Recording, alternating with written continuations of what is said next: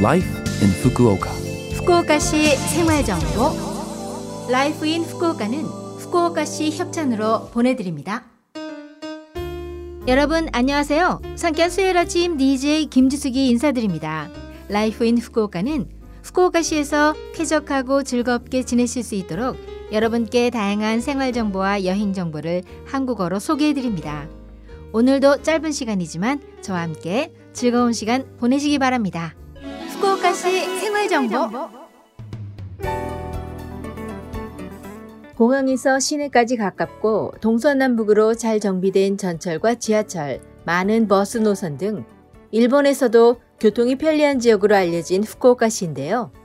텐진과 하카타를 잇는 새로운 지하철 노선이 개통되어 더욱 편리해졌습니다.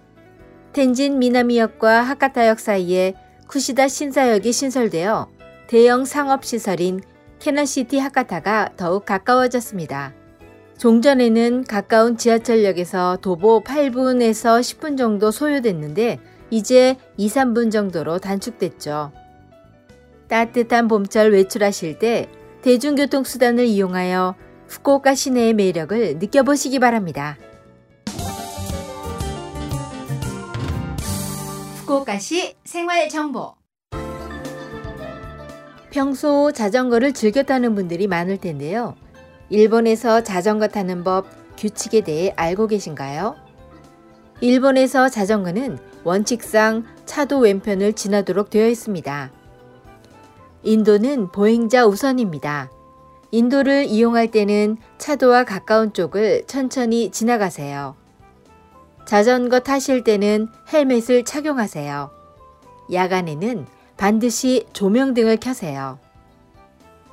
자전거 한 대에 두 사람이 타거나 옆으로 여러 대가 나란히 이동하는 것은 금지되어 있습니다. 그리고 자전거 역시 음주운전을 해서는 절대 안 됩니다. 우산을 쓰고 운전하거나 휴대전화, 헤드폰을 끼고 운전하는 것도 위험하니 삼가세요. 자전거는 반드시 자전거 주차장에 주차하세요. 자전거 주차장이 아닌 도로와 공원 등에 주차한 자전거는 보행자의 통행을 방해하거나 피해를 줄 우려가 있어 방치 자전거로 철거하게 되어 있습니다. 후쿠오카시에서는 철거된 자전거를 돌려받기 위해 2,500엔의 비용이 소요되며 일정 기간 이내에 인수하지 않으면 폐기 처분합니다.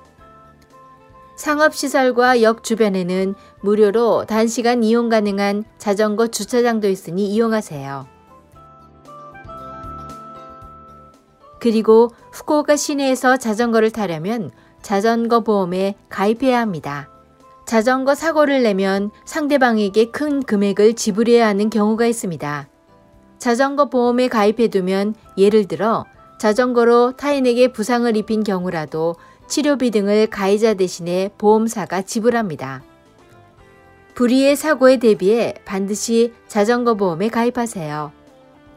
환경에도 좋고 편리한 교통수단인 자전거. 이용하실 때는 타는 법과 규칙을 준수합시다.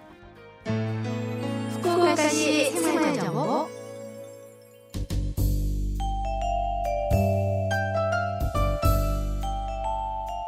이번 주 Life in Fukuoka 한국어 어떠셨어요?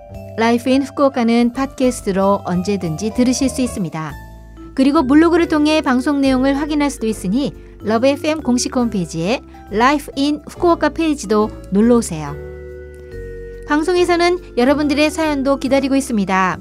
프로그램이나 DJ 김지숙에게 메시지를 적어서 이메일 761골뱅이 lovefm.co.jp 761 골뱅이 lovefm.co.jp로 보내주세요. 자 그럼 청취자 여러분 즐거운 하루 되시고요. 저 김지숙은 다음 주 수요일 아침에 뵐게요. 안녕.